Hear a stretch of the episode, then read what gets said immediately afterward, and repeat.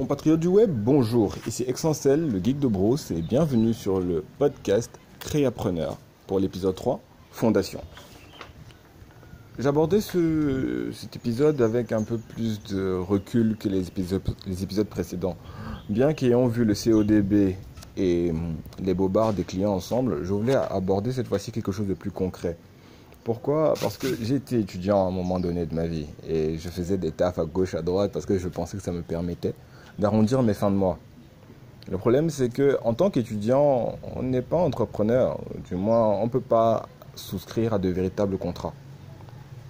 Les véritables contrats, c'est quoi? C'est quand tu travailles avec un client et que tu établis une facture pour le client. On ne peut pas créer une facture pour le client, peu importe la rage, la volonté avec laquelle on le fait, si on n'est pas nous-mêmes déjà immatriculés en tant qu'entreprise, avec euh, une immatriculation au registre de commerce, j'entends. Ne pas avoir une immatriculation au registre de commerce rend toute facture totalement illégale, voire caduque. Donc c'est un handicap réel, que ce soit pour l'entrepreneur ou l'entreprise avec laquelle on a envie de travailler, parce qu'elle-même ne pourra pas travailler avec nous, parce que nous ne sommes pas une entreprise, parce que nous ne sommes pas légales, et nous ne pouvons pas justifier les dépenses qu'ils vont faire sur nous, peu importe les prestations qu'on fait, peu importe à quel point la qualité est élevée. Donc, la première chose qui attend tout entrepreneur qui se respecte, c'est de choisir un régime. Établissement, responsabilité limitée, société anonyme, autant de formes qui ont leurs avantages et leurs inconvénients et qui sont plus ou moins adaptées en fonction de nos besoins, du nombre de personnes avec lesquelles on va travailler ou du type de service qu'on va proposer. Et en plus de ça, il faut déclarer un local, notre espace de travail. C'est-à-dire, et quand on parle de déclarer un local, il s'agit de soit le loyer que l'on paye, soit de notre titre de propriété si la maison nous appartient, ou le bureau. Il est bien possible de travailler dans sa propre maison, mais il faut aussi déclarer du coup sa maison comme bureau lorsqu'on décide de s'établir.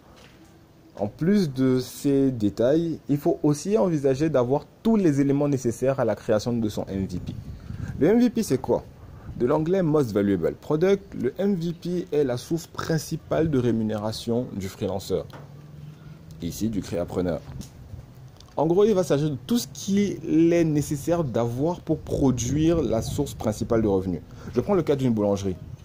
La boulangerie ne pourra jamais se permettre de manquer de farine, d'eau ou de gaz pour produire les petits pains, parce que les petits pains sera son MVP dans le cadre de cet exemple. Elle peut se passer de sucre, elle pourra se passer de cookies, elle pourra se passer de, de je sais pas moi, d'orange, de chocolat, mais jamais de farine ou d'eau parce qu'elle en a besoin pour faire du pain, pour produire son MVP. Peu importe votre activité, vous devez identifier ce que vous allez produire en priorité et vous assurer d'avoir les moyens nécessaires pour le produire pendant au moins un an. Et vous verrez ensuite comment développer votre activité. Mais votre MVP doit, doit toujours être disponible. Lorsque vous avez fini de constituer cela, vous devez aussi évaluer votre projet. Donc, de vous entourer correctement. Vous n'allez pas aller voir juste votre tante, quelques amis en espérant qu'ils vous caressent dans le sens du poil. Vous avez besoin d'avis critiques de parties importantes de votre projet. Des amis juristes, ça compte. Des amis qui sont bons en comptabilité, c'est important. Des amis qui sont bons en vente, fiscalité, c'est nécessaire. Entourez-vous d'amis compétents qui vont vous donner des avis constructifs sur votre projet. Et ça vous permettra à la fin d'être sûr que vous n'êtes pas en train de faire n'importe quoi.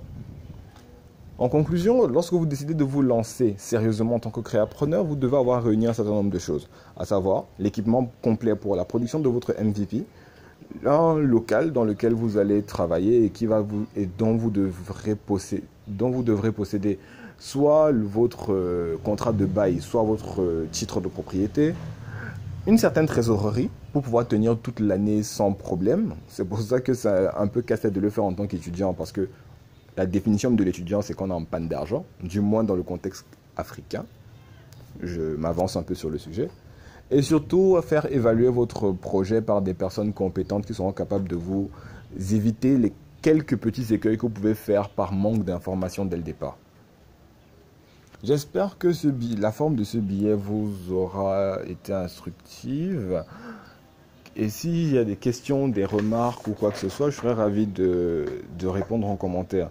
D'ici là, j'espère que vous allez bien et qu'on se retrouvera dans l'épisode 4 où j'aborderai le cas de l'identité de marque. En attendant, portez-vous bien, que la force soit avec vous. C'était le geek de Bruce. Ciao